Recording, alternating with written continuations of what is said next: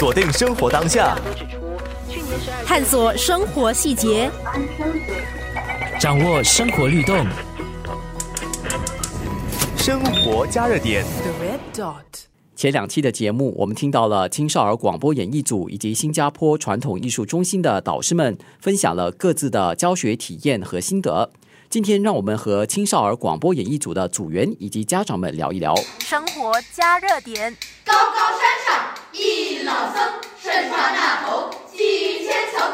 您要问他年纪有多大，一共过了四千五百冬。老僧教了八个徒弟，八个弟子。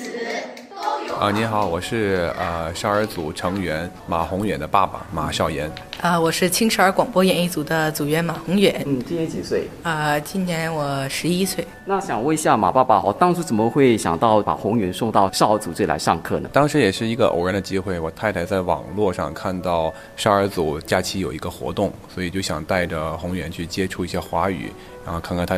呃，可不可以更喜爱这这门语言？所以带他来上这个课。上课之后，他自己觉得很喜欢，那我们就这样一路坚持下来。宏远是是平常在家主要就是和兄弟姐妹用英语沟通，还有就是在学校也是这样的情况啊？不是，我在那个家里是用华语跟爸爸妈妈和妹妹沟通的。嗯。啊，在学校呢，我主要还是用英语的。那如果说在家里哦，经常用中文了，那为什么爸爸还想到就是周末送他来这里上课呢？因为毕竟我们自己去讲。的这个程度有限，所以我们想带宏远去感受一下更多的华语的氛围，所以他更可以更深入的了解这门语言。所以他在这里上课主要学的是什么？他在这边上课主要是学的要创作啊，要表演艺术、相声，还有他们的那个戏剧。生活加热点，大家好，我是金璇，我是两个孩子的妈。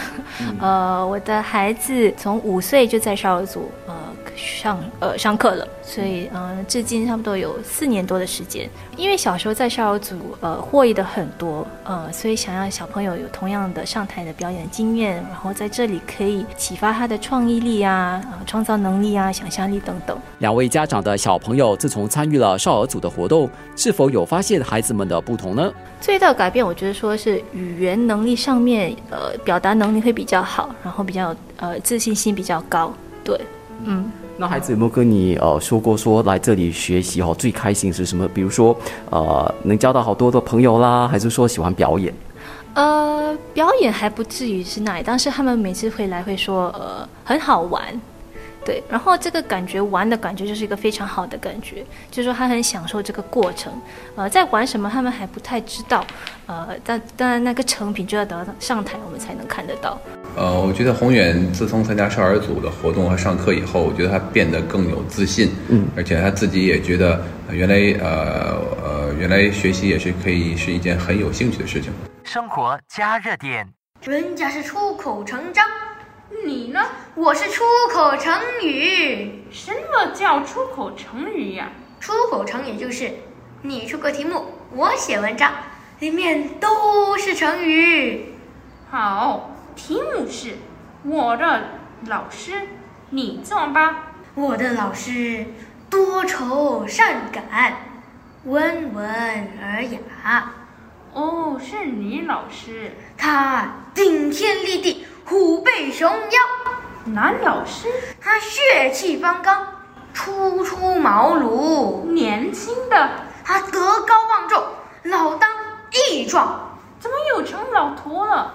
他英姿飒爽，美不胜收，眉飞色舞，美观大方，光彩照人，古色古香，价廉物美，老少咸宜。啊，什么乱七八糟的？这些都是称赞我老师的成语啊！你别当大作家了，你当大画家吧。大画家是说大话的专家啊！生活加热点。虽然英语是新加坡的主流语言，把孩子送到一个以华语为媒介语的兴趣班，两位家长认为小朋友肯定受益良多。我觉得华语的市场还是很大的，因为在新加坡的到处的各个角落，我们都会听到很多人在讲华语。啊，觉得如果一个民族可以用自己的语言沟通，我觉得会很容易拉近人与人之间的距离。我觉得会很容易达到你沟通的目的。我觉得这是一个蛮蛮有趣的事情。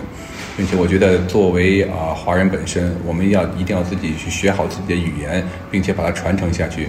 啊，包括现在政府也在推行讲华语运动，而且我们在网界网络上，我们看到很多西方人也都在学华语，而且他们有些人会讲得很标准。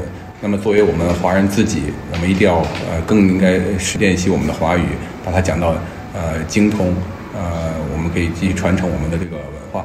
的是新加坡是个多元种族的一个国家，对不对？我们的马来朋友、我们的印度朋友都会说一点点的华语，相相比之下，我们也会说一点马来语，但你而已。那这样子在这个环境成长，我们土生土长的新加坡人、华人不说华语，觉得很奇怪。嗯，对。而且在这个国际化的这个环社会里，呃，能掌握多一个语言一定是个强势。你的老板不会看你的履历说哦，你会说华语扣分，不是，一定是一个 plus。锁定生活当下，探索生活细节，掌握生活律动，生活加热点。The red dot.